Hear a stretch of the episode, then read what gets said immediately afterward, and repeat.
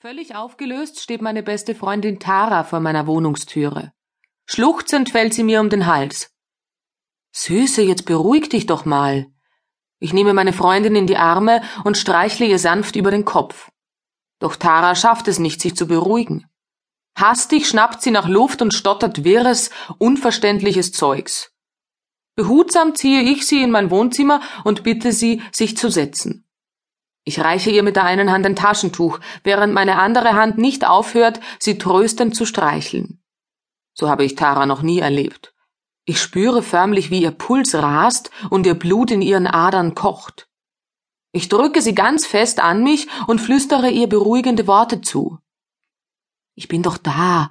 Ich bin immer für dich da, ganz ruhig. Es wird alles gut werden. Sch. Und tatsächlich. Langsam fängt sie sich wieder und trocknet ihre Tränen. Ich streichle ihr nochmal über den Kopf. Ich mache uns schnell eine Tasse Tee. Der wird dir gut tun. Wenige Minuten später bin ich auch schon wieder bei meiner Freundin im Wohnzimmer und reiche ihr einen Schwarztee mit einem Schuss rum. Hier, trink einen Schluck. Aber Vorsicht, der ist noch verdammt heiß. Dankend nimmt sie die Tasse an. So, und jetzt erzähl mir, was denn so Schreckliches passiert ist. Taras Augen füllen sich sofort wieder mit Tränen. Doch sie reißt sich zusammen und beginnt leise und stockend zu berichten.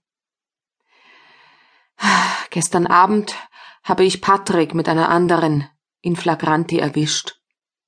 Aha, daher weht der Wind. Dieser Typ ist doch wirklich das allerletzte.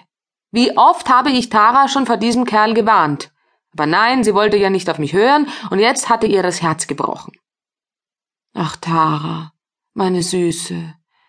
Ich weiß, dass das verdammt wehtun kann, aber du wirst sehen, schon in ein paar Tagen bist du froh, dass du den Kerl endlich los bist. Nicht doch, ich heule doch nicht wegen Patrick. Du hattest vollkommen recht mit ihm. Es ist nicht wegen Patrick? Aber was ist denn noch geschehen?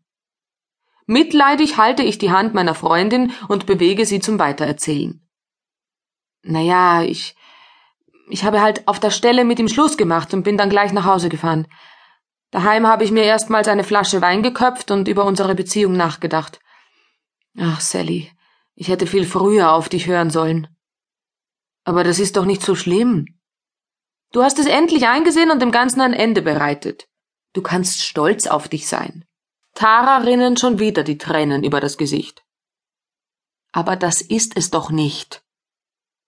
Ich bin dann so um 22 Uhr ins Bett gegangen. Beinahe wäre ich schon eingeschlafen, als ich plötzlich lautes Scheppern hörte. Ich stand auf und ging in die Küche. Und da lag überall Geschirr. Mein sämtliches Geschirr lag in Scherben auf dem Fußboden. Ich rief, ob jemand in der Wohnung sei, doch ich bekam keine Antwort. Dann suchte ich jeden einzelnen Raum ab. Doch da war nichts und niemand. Irritiert ging ich wieder zurück in mein Bett. Ich hatte mich noch nicht einmal zugedeckt, da ging der Krach von vorne los. Also lief ich wieder schnell in die Küche zurück. Meine Kästen standen offen und die Gläser lagen nun auch zerbrochen auf dem Boden. Und du bist dir sicher, dass da keiner in deiner Wohnung war? Ich habe doch alles gründlich abgesucht. Ich bekam es dann mit der Angst zu tun und schlich wieder zurück in mein Bett und versperrte meine Schlafzimmertüre. Das Klirren und Scheppern begann erneut, und ich zog mir ganz fest die Bettdecke übers Gesicht. Sally, ich sag dir, ich lag die ganze verdammte lange Nacht über hellwach in meinem Bett. Und? Was ist dann passiert? Tara beginnt zu zittern. Ich halte ihre Hand ganz fest, doch auch ich spüre, wie ich Gänsehaut bekomme. Ich wartete, bis es Morgen wurde. Erst dann traute ich mich wieder mein Zimmer zu verlassen. Vorsichtig ging ich wieder in die Küche.